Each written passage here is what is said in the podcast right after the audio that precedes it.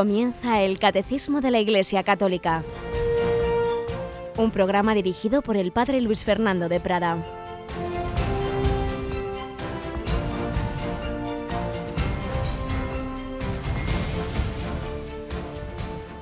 Alabados sean Jesús, María y José. Muy buenos días y feliz solemnidad de la encarnación del Señor de la Anunciación a María. Una solemnidad que por no ser día de precepto, no ser fiesta, puede pasar desapercibida y sin embargo daos cuenta de que es el núcleo del cristianismo, que es lo esencial que cree un cristiano, que Dios ha hecho hombre, que Jesús es el Hijo eterno de Dios e Hijo de María, que no es un hombre más, que no es un profeta más, que es Dios de Dios, luz de luz, que es la palabra hecha carne, hecha carne por el sí de María fiesta de la encarnación, Dios ha hecho hombre, fiesta de la Virgen María, tantas veces representada, la famosa anunciación de Frangélico y tantísimas otras representaciones pictóricas, escultóricas, musicales, en fin, poéticas de todo tipo, porque ahí estamos en el centro de nuestra fe. Y es un día importante también para Radio María, porque nosotros estamos bajo esa especialísima protección de la auténtica directora de la radio, la Virgen. Ella dijo que sí y tantas personas en Radio María, comenzando en Italia hace más de 25 años, dijeron que sí a esta colaboración en la evangelización de la Iglesia que es Radio María y ese sí se ha ido extendiendo a tantas y tantísimas personas que han colaborado durante estos años y lo siguen haciendo en diversas tareas, desde las más sencillas de tantos voluntarios, tantas hormiguitas, hasta las tareas de, de los profesionales, de los presidentes, de, de, los directores de tantos países. En fin, un, un día importante para Radio María. Tenemos en el control precisamente a la más veterana de Radio María España. Yolanda, buenos días. Hola, muy buenos días, padre. ¿Qué se hace en este día 25 de marzo en Radio María? Pues un, algo muy especial que es consagrar a Radio María a la Virgen lógicamente renovar la consagración uh -huh. que ya tenemos hecha con una oración que en toda la Radio María del mundo pues se reza hoy. ¿Y nosotros cuándo lo vamos a hacer? Pues eh, justo después de la oración del Ángelus. Ahí es el mejor momento, cuando María dijo que sí, y uh -huh. nosotros lo recordamos, también vamos a renovar ese sí, y a dar gracias, repito, a tantas personas que han dicho sí, a los que trajeron Radio María a España, a los que la iniciaron en Italia, y, y como digo, pues a tantas personas que desde muy diversos puestos, lugares, han trabajado y siguen haciéndolo ahora mismo, más de mil voluntarios en toda España que siguen haciendo realidad y posible este pequeño milagro de que esta radio pueda, ahora mismo, a estas horas, llevar la doctrina de la Iglesia a tantas personas que están en su casa, que están en el coche, que están trabajando, tantas personas que podemos disfrutar unidos de estos momentos como de esos ejercicios espirituales. Muchos pues gracias a Dios harán, y hemos hecho incluso también en Radio María ejercicios espirituales internos. Pues hace dos semanas estaba yo con un buen grupo de personas, pero otros muchos no, no les es tan fácil el retirarse y bueno, por lo menos a través de la radio pueden recibir esas meditaciones. Ya estamos en el tercer día, como se nos ha recordado, a las doce y media, a las seis de la tarde y a las once de la noche tenéis la oportunidad de seguir esas meditaciones, incluso también luego a las cuatro de la madrugada. Pues vamos nosotros adelante en esta nueva edición del Catecismo, pues como siempre, recogiendo primero alguna historia vital que nos pueda iluminar también en ese día a día, ese día a día que la Virgen vivió siempre de cara a Dios, siempre haciendo la voluntad de Dios.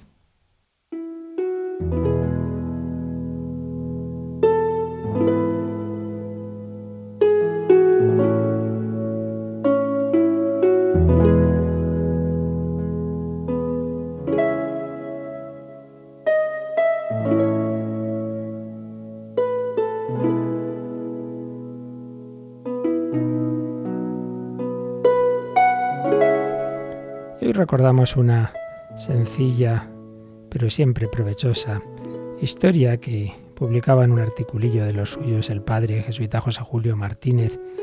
Le había ocurrido a un hombre norteamericano de Michigan, con la escopeta de caza al hombro y acompañado de su hijo de 12 años, salió hacia el monte en un día primaveral.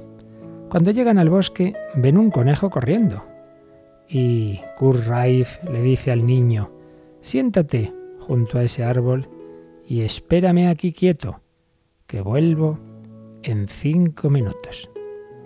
se adentra en la espesura del boscaje, pero pierde la noción del tiempo y no vuelve hasta pasada media hora larga. Y encuentra a su hijo muy tranquilo, sentado donde lo había dejado. Y al darse cuenta del tiempo que había transcurrido le preguntó, ¿no, no te has asustado ni te has aburrido? Aquí solito. No, papá.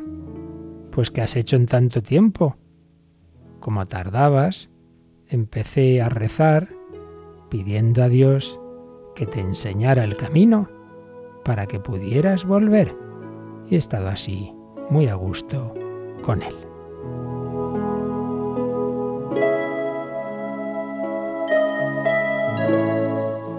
Aquella noche Raif contó a su esposa lo sucedido.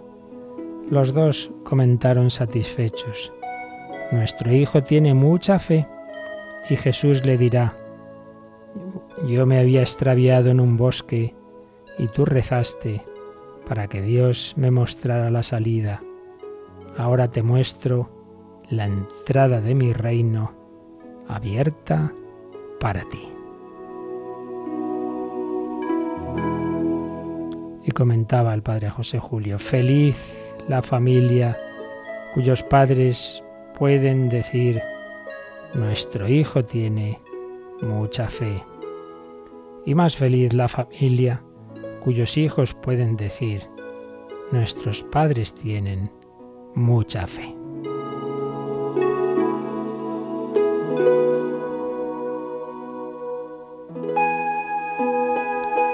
Pues sí, la familia es la primera educadora, la primera catequista, los padres deben ser los primeros que enseñen a rezar a sus hijos. Ahora bien, también tenemos que tener presente que si en esta historia ese hijo había asimilado esa enseñanza, hay padres que sufren porque también ellos han sembrado esa semilla de la fe y luego al cabo del tiempo se encuentran con que los hijos se apartan de ese camino. Bueno, que no se agobien, que no se culpabilicen, muchas veces se ha hecho las cosas bien, pero los padres no son los únicos que influyen, ni mucho menos en nuestro mundo de hoy. tantas influencias es importante, muy importante que los padres estén atentos porque entran influencias ya no solo desde el colegio, que hay que cuidar mucho, y no solo los, las orientaciones del centro, de los profesores, sino los compañeros, los amigos, pero es que tenemos ya no solo la televisión, sino Internet, tantas nuevas tecnologías por donde pueden llegar tantas influencias. Hay que estar atentos, hay que hacer lo posible, pero en definitiva hay que confiar en que aunque Muchas veces en momentos difíciles y en esta época de tantas influencias anticristianas se puedan despistar esos hijos, confiar en que cuando se han recibido a fondo esas semillas, cuando uno ha sido educado en la fe, pues eso antes o después va a salir, va a estar ahí. Esas semillas acabarán refloreciendo, como en tantos casos de conversos. Hay que rezar, hay que confiar Recuerdo siempre el caso de un hombre que había estado muchísimos años apartado de la fe, con una vida disoluta y vivía, era italiano, pero vivía en Canadá. Y cuando se convirtió y hizo un viaje a visitar a su anciana madre, esta dijo, llevaba casi 50 años rezando por tu conversión. Antes de morir pudo verla. Pues vamos a confiar y vamos a poner de nuestra parte en sembrar siempre esas semillas, pero a saber que ante todo el Señor y la Virgen quieren a tus hijos, quieren a todos nuestros amigos más, por supuesto, que nosotros mismos. thank you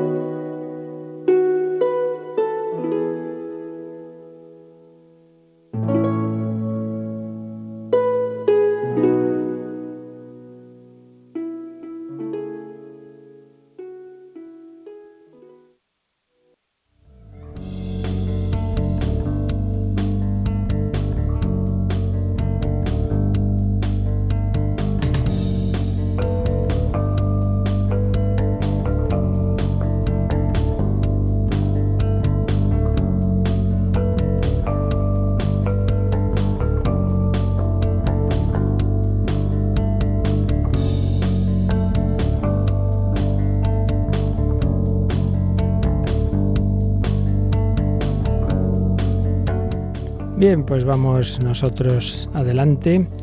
Estamos terminando este tratadito de antropología de la visión cristiana del hombre que nos da el catecismo cuando nos explica el credo, creo en Dios Padre Todopoderoso, creador del cielo y de la tierra, y dentro de la tierra la cima de la creación es el hombre.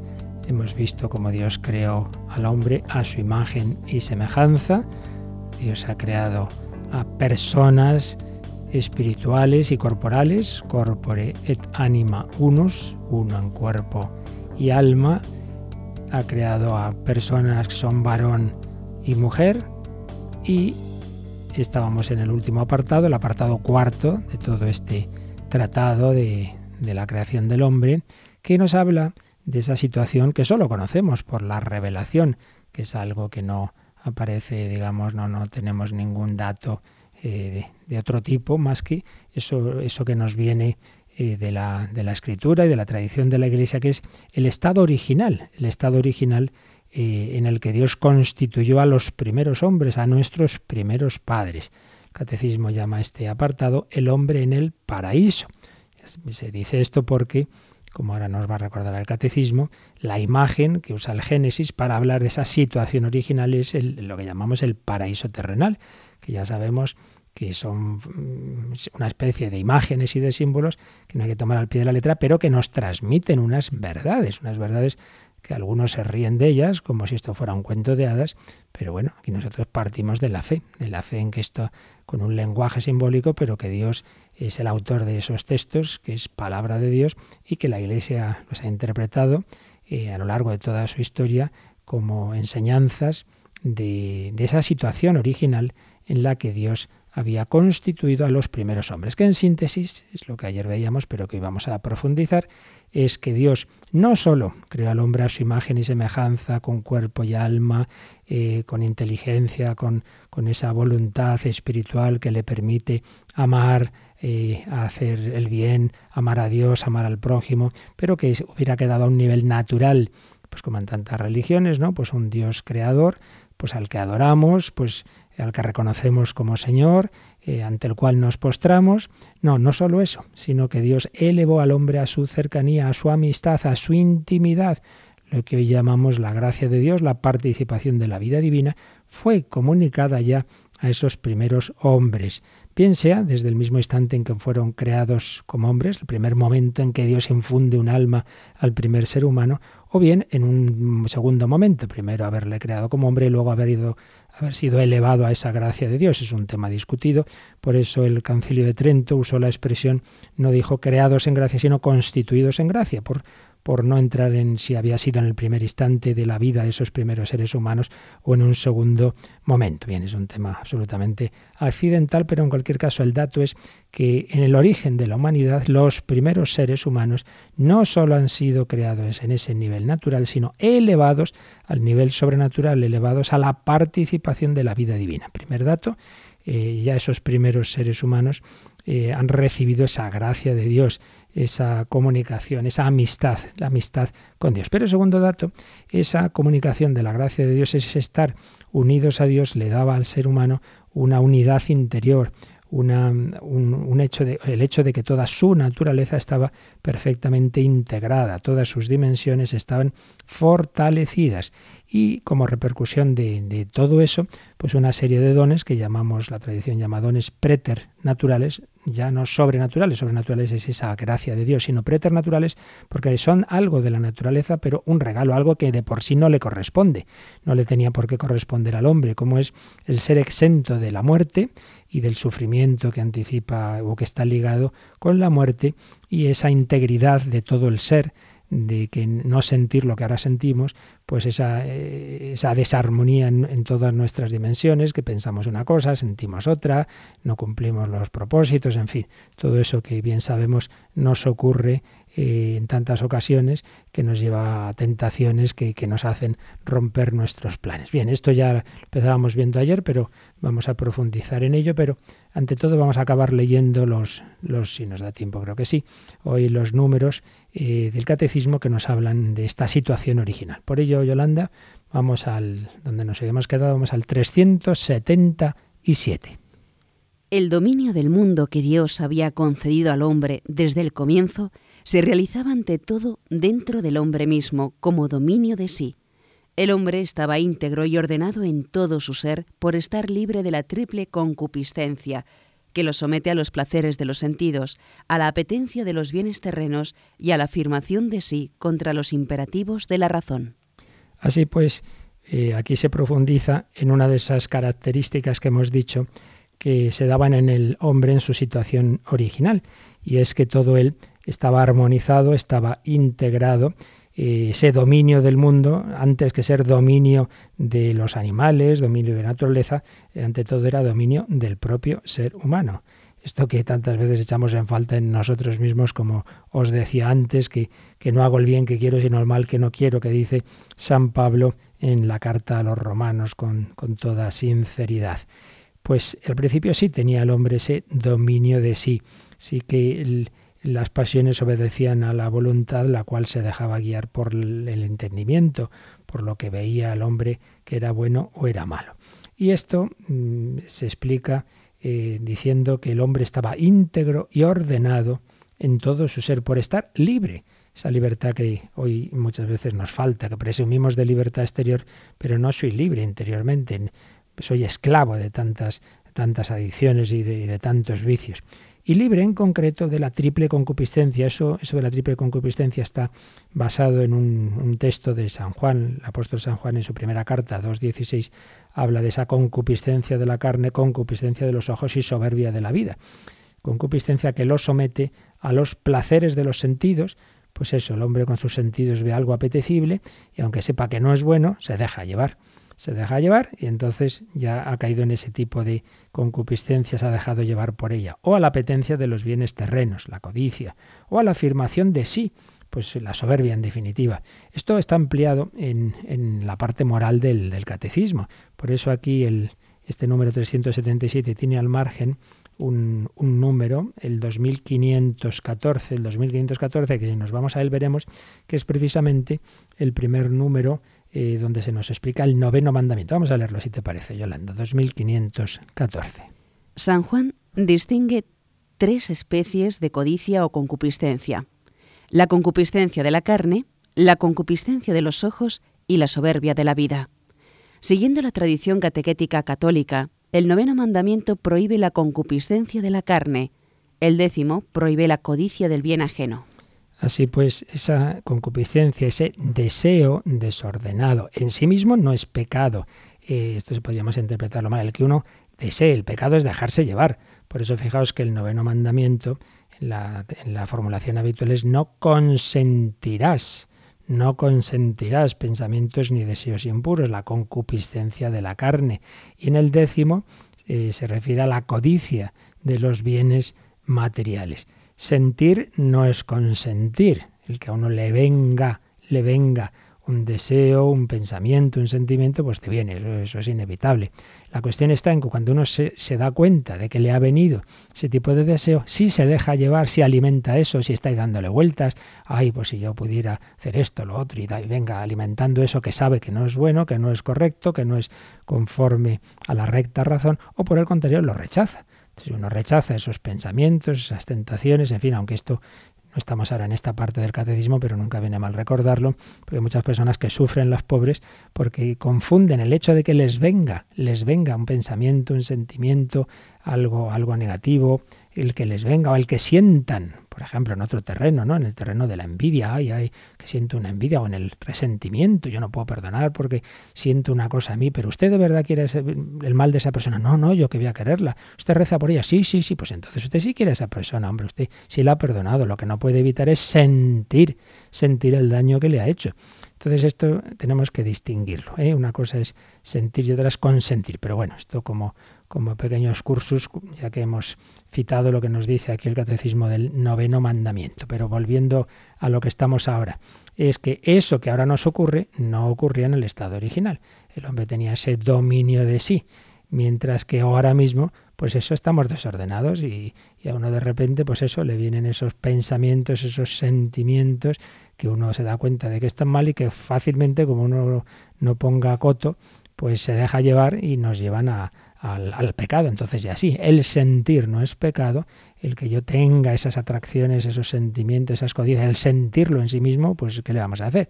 Eso está ahí, pero lo que ya sí sería pecado es cuando yo dándome cuenta alimento eso, me dejo llevar y mi voluntad no pone no pone coto. Pero repito, esto ya sería eh, una aplicación moral, pero yendo a lo que estamos ahora de tipo dogmático, es el dato que se nos da, es que ese desorden que ahora tenemos, todo ese lío interior, toda ese, todo ese caos en que, tantas veces somos, de por un lado pensamientos, por otro lado sentimientos, eso no se daba en el estado original. El hombre estaba integrado y eh, la razón tenía el dominio eh, sobre la voluntad y la razón y la voluntad lo tenían sobre la sensibilidad.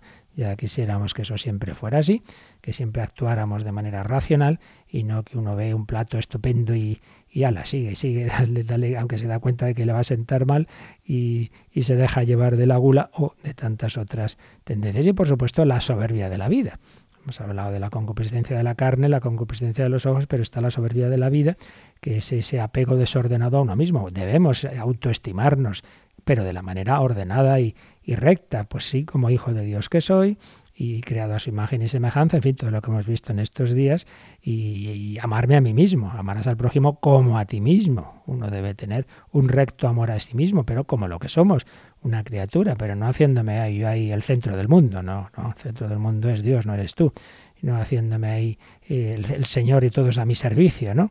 Que los demás aquí a mis pies. Y eso ya sería la soberbia.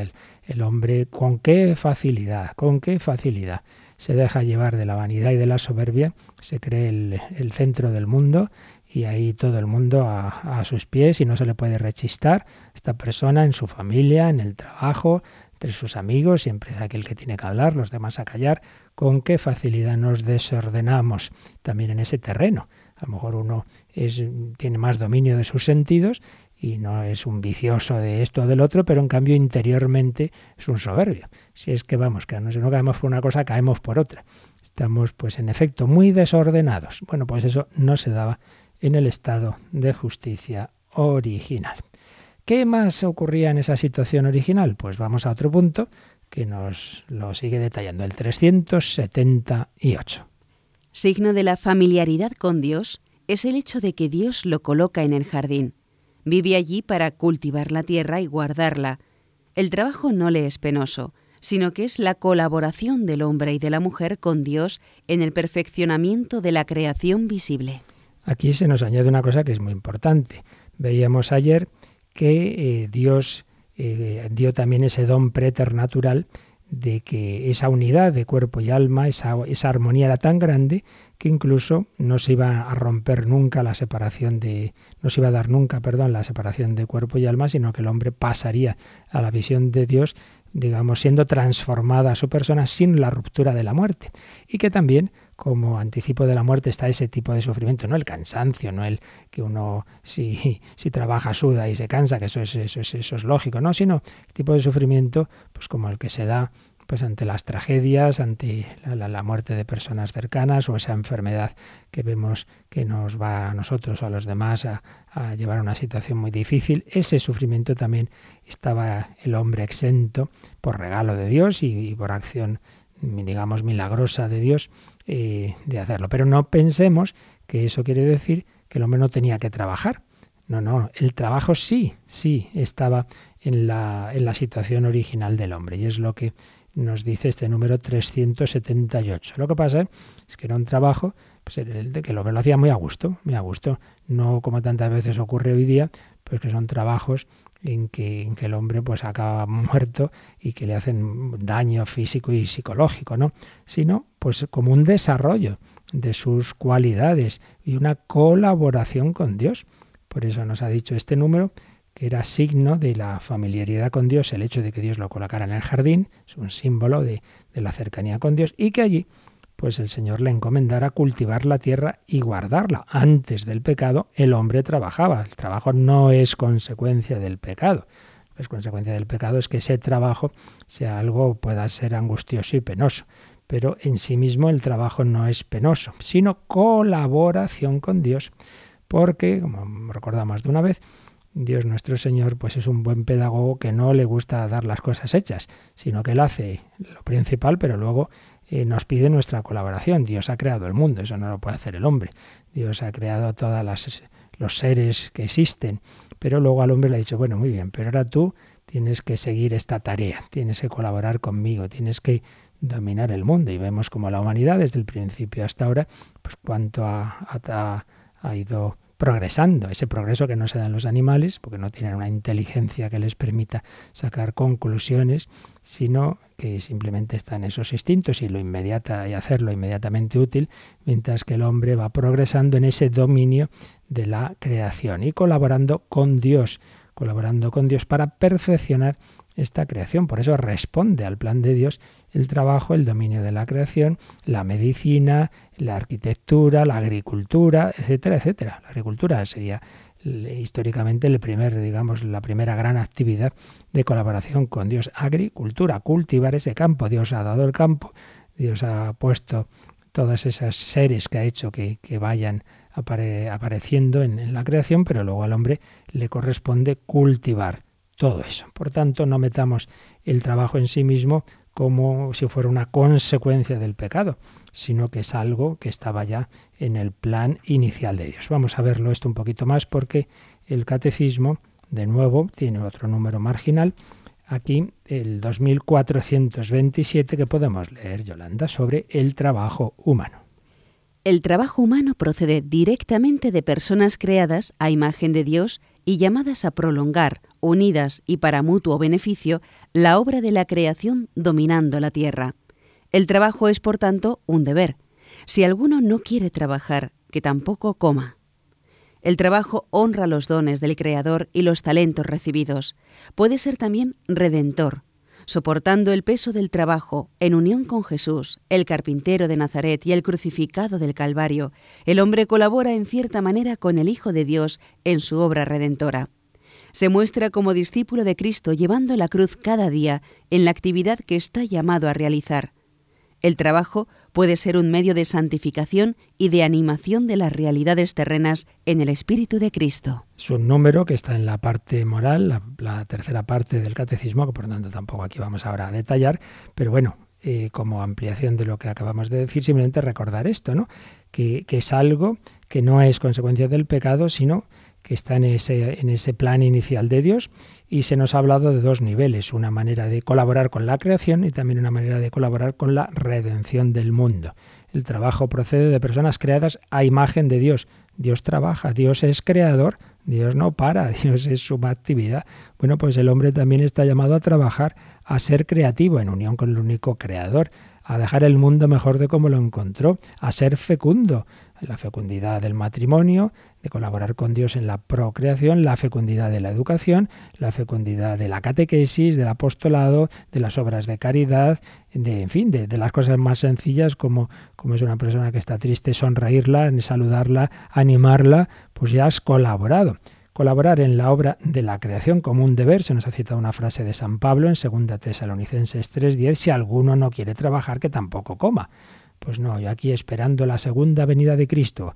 Y entonces algunos tesalonicenses que tenían esa actitud San Pablo le dice, de eso nada, ¿eh? si uno no trabaja, que no coma.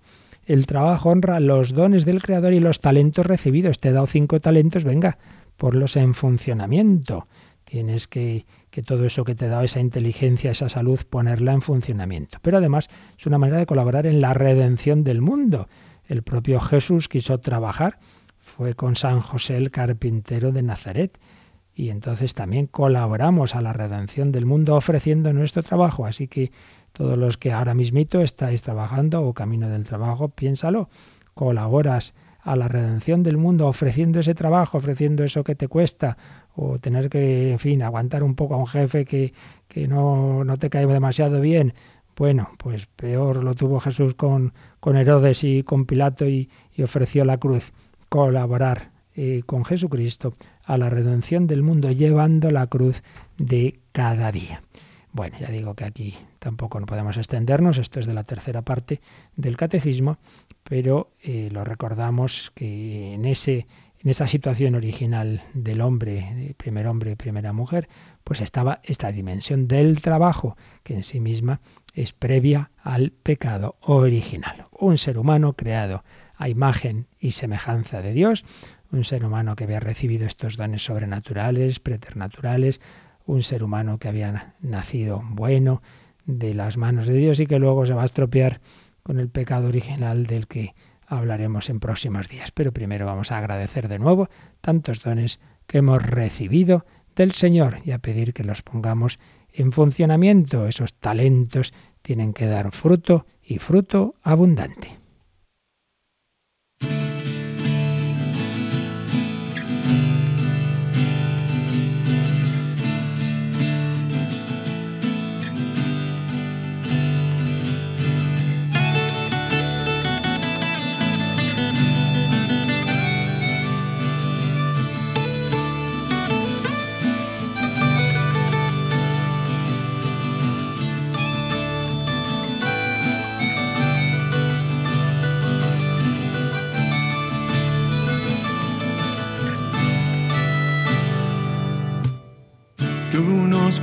Creaste a tu imagen, oh Dios.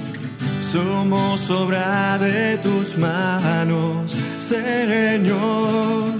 Y si el pecado cegó toda luz, tú nos mandaste a tu Hijo, Jesús.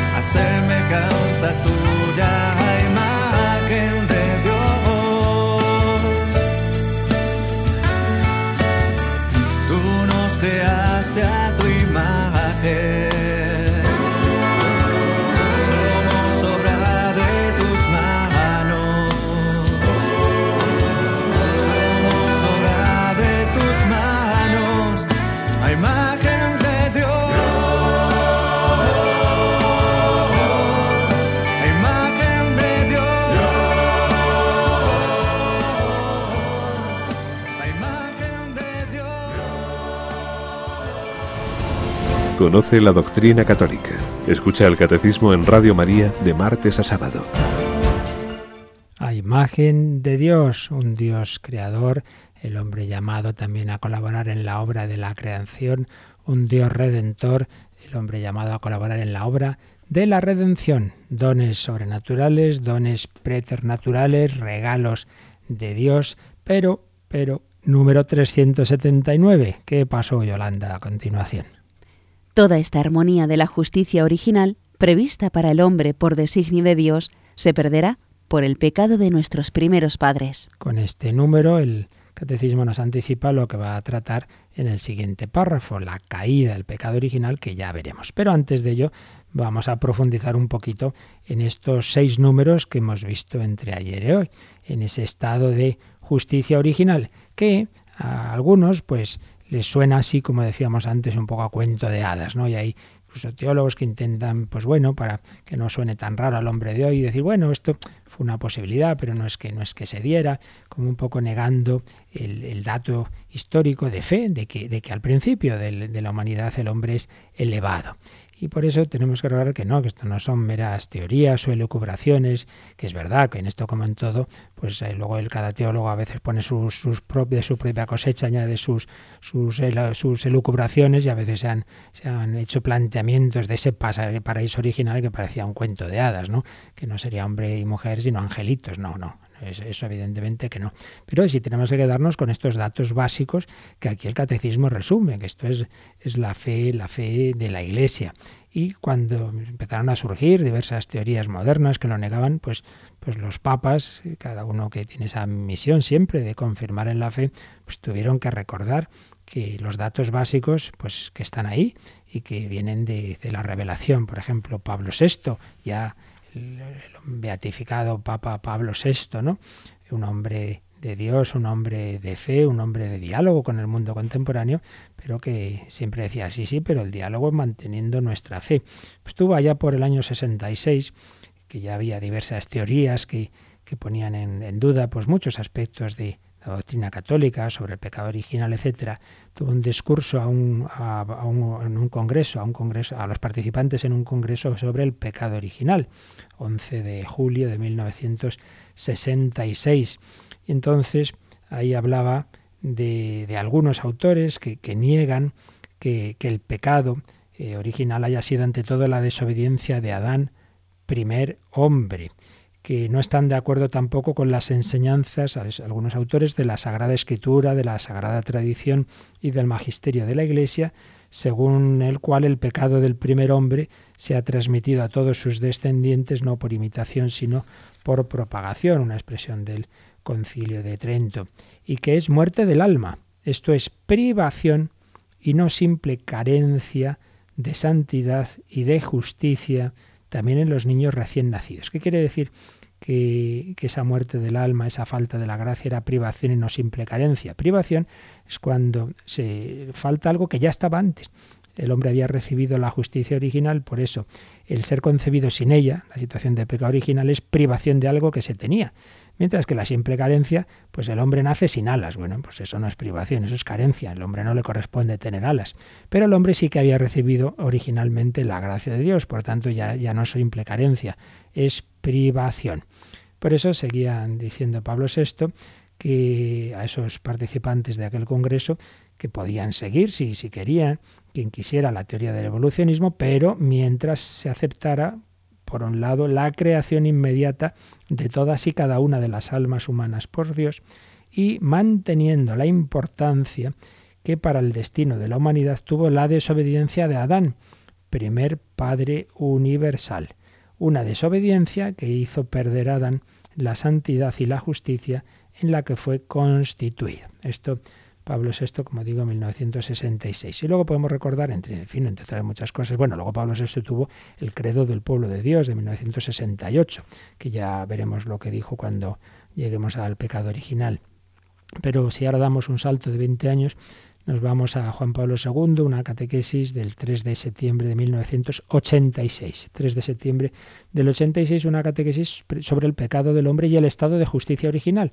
Precisamente eh, habla ahí de una manera explícita de este estado de justicia original del que hemos estado hablando aquí. Entonces ahí Juan Pablo II recordaba esa inocencia original del hombre, esa justicia original de la que habla el Génesis, de la que habla también el Coelet, que dice que Dios ha creado al hombre recto.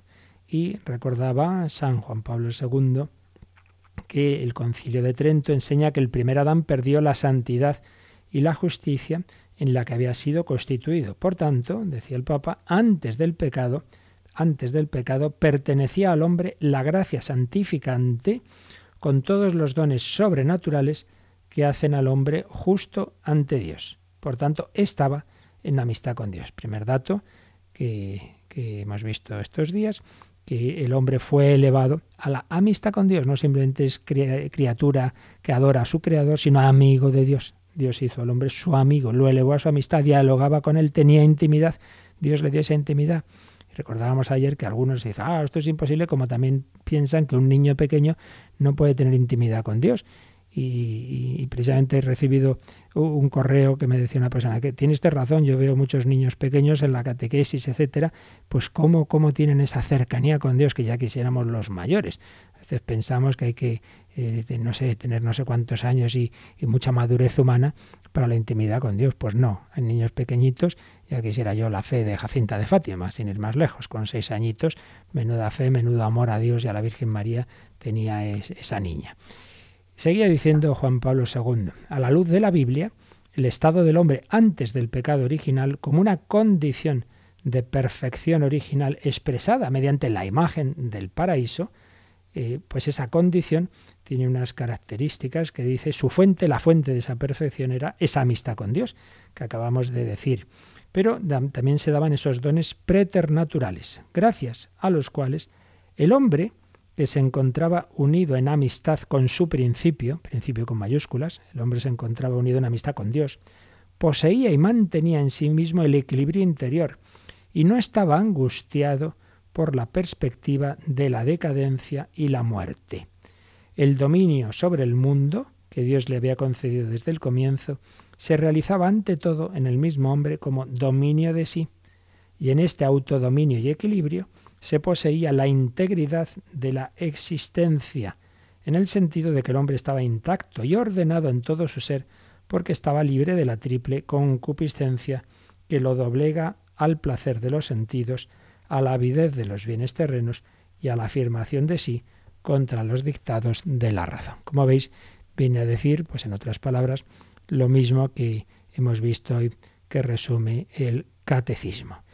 Ya digo que hoy hay autores que esto les cuesta, pero muchas veces porque tienen una visión evolucionista, que una cosa es aceptar, ya lo hemos dicho muchas veces, que es perfectamente coherente con la doctrina católica y el, pensar que Dios cuando creó el hombre usó eh, para infundir la primera alma un cuerpo que podía proceder de un ser vivo anterior, eso es una cosa.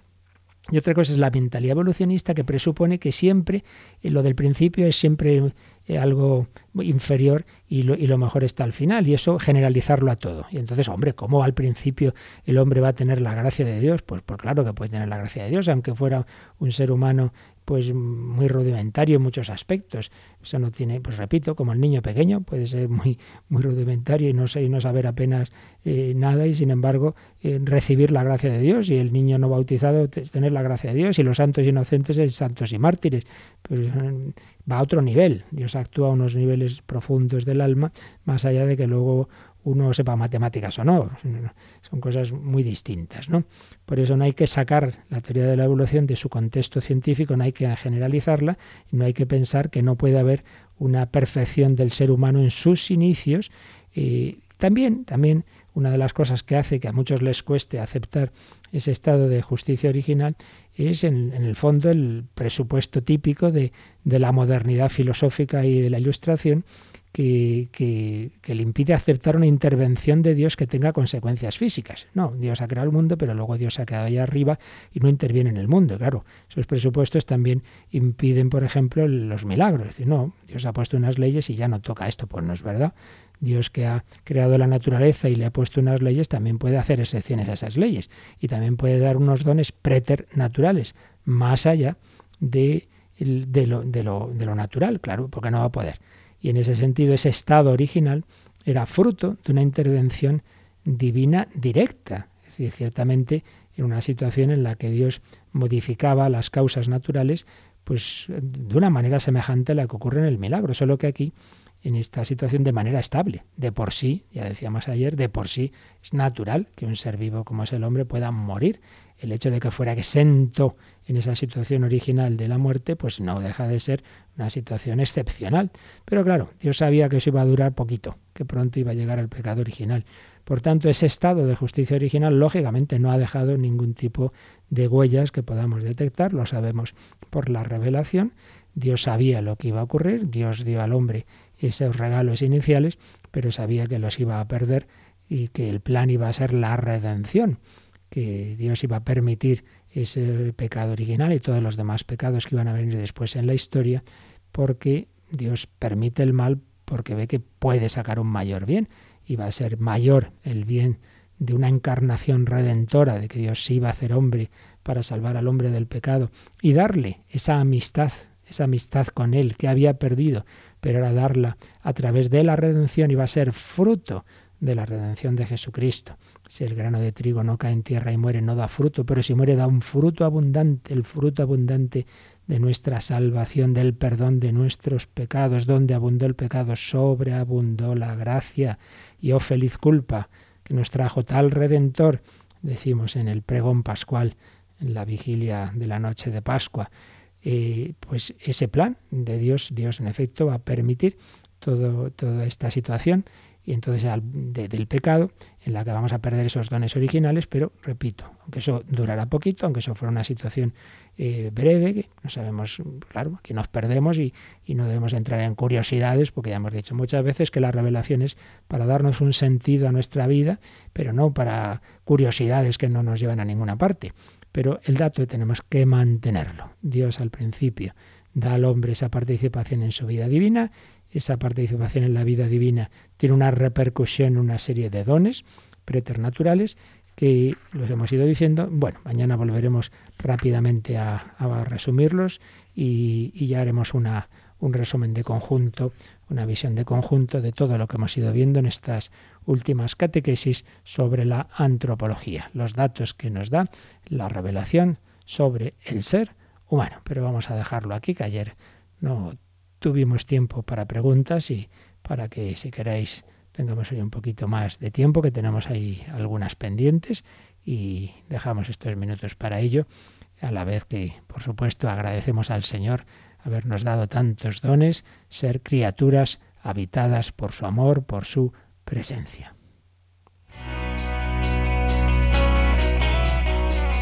Participa en el programa con tus preguntas y dudas. Llama al 91 153 8550.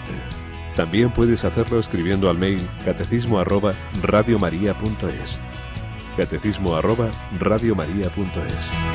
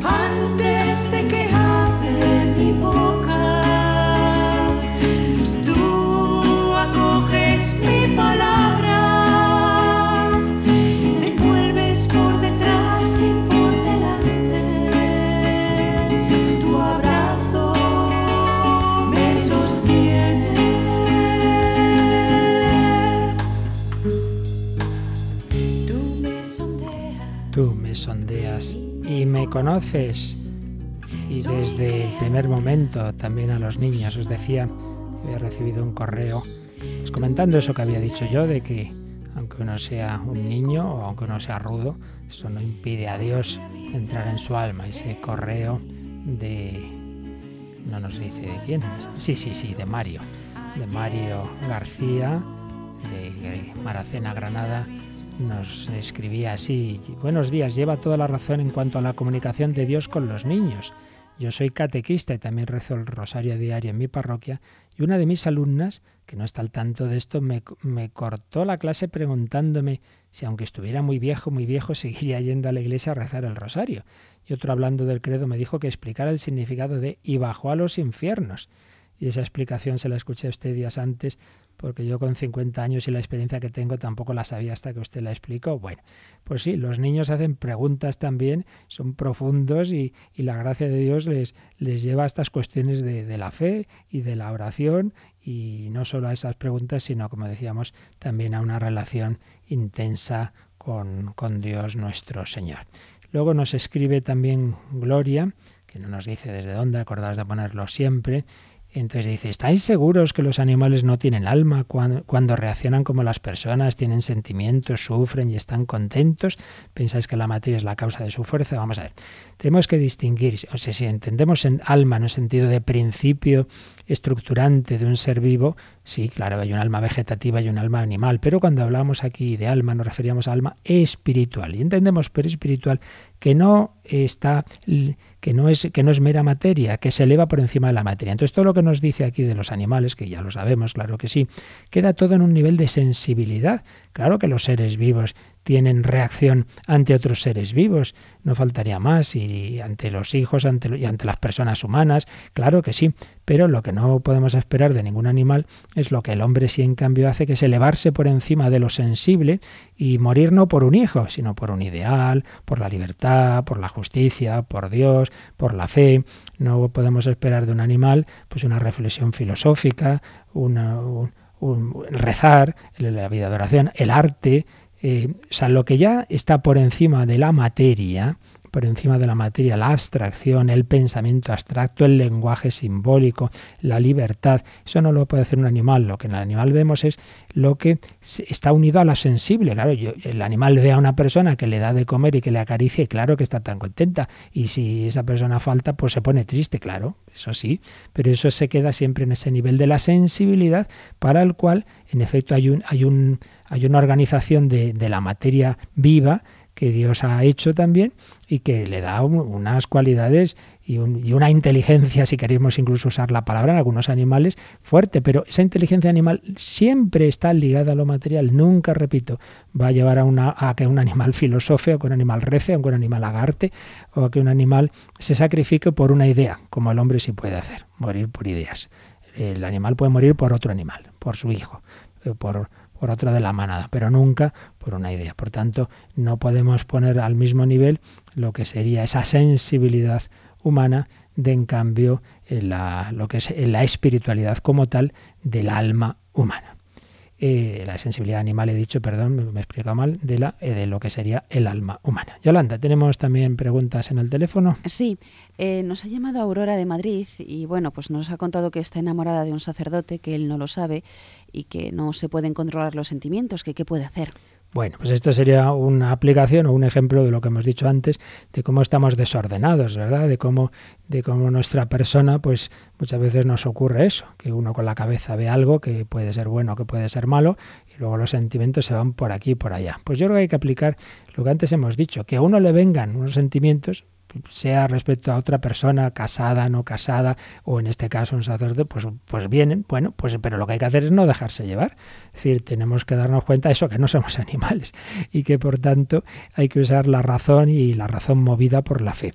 Y ya más en concreto, pues si uno ve que una situación de estas, sea con, repito, sea el sacerdote, sea con otra persona con la que uno es consciente, uno es consciente de, de, que no, de que, de que conforme a la recta razón iluminada por la fe no tiene ningún sentido esa relación, entonces uno si puede intentar eso reconducirlo, y si ve que no, pues no queda más remedio que apartarse, decir, mira, más vale poner distancia que si no acabar aquí organizando un lío porque esto, esto no tiene sentido.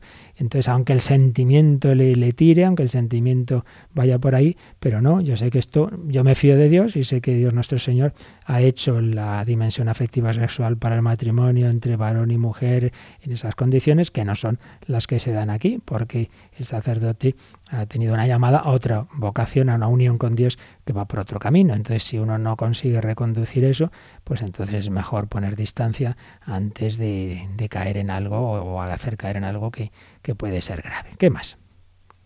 Y nos ha llamado eh, bueno, una persona anónima que nos ha contado que tiene siete hijos, que han sido educados religiosamente, pero ahora no creen y cada vez que sale el tema de la religión, pues hay mucha tensión, hasta el punto que sus hijos le han dicho que si vuelve a sacar el tema, pues no van a volver a casa. ¿Qué puede hacer? Bueno, como siempre digo en cosas muy concretas, claro, yo aconsejar solo con esos datos es muy difícil, ¿no?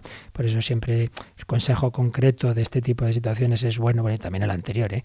Y más todavía, es bueno hacerlo con alguien, una conversación tranquila, cara a cara, ¿no? Aquí yo sin, a distancia, como si yo tuviera la luz del Espíritu Santo para responder así sin más, ¿no? O sea, eso siempre, ¿eh? que, lo que aquí se llama en la radio no, no sea motivo para no hablar con calma, consultar con calma con alguien más cercano. Pero bueno, lo que sí podemos decir en general es primero lo que hemos dicho antes, que, ocurre muchas veces que uno siembra la fe, que uno hace lo que puede con los hijos y luego la libertad de cada uno y el ambiente que tenemos hoy día tan contrario a la fe puede llevar a esto.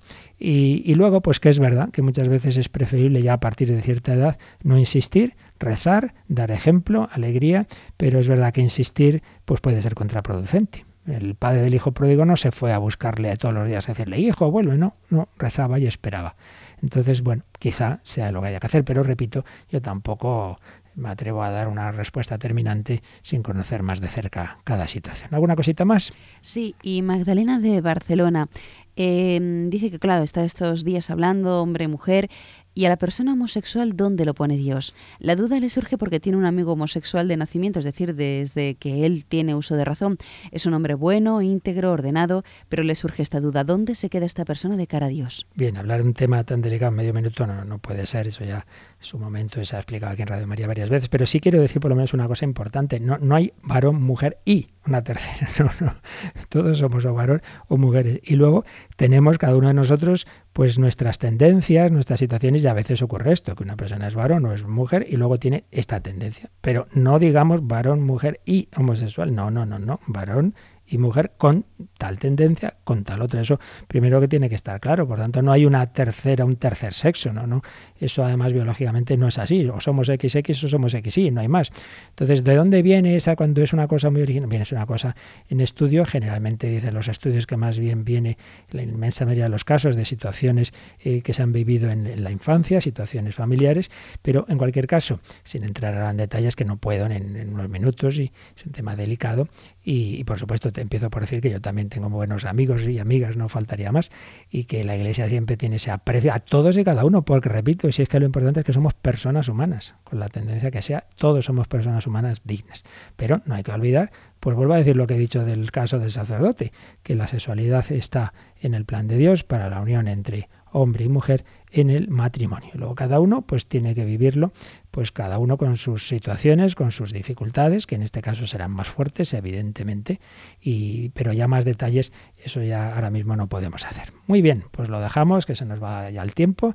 Mañana remataremos un poquito todo esto de, de la justicia original y de una visión de conjunto de lo que hemos visto sobre la antropología. Y os recuerdo que a las 12 rezamos el ángel y renovamos la consagración de Radio María a la Virgen. La bendición de Dios Todopoderoso, Padre, Hijo y Espíritu Santo, descienda sobre vosotros. Paséis un feliz día de la encarnación de la Anunciación.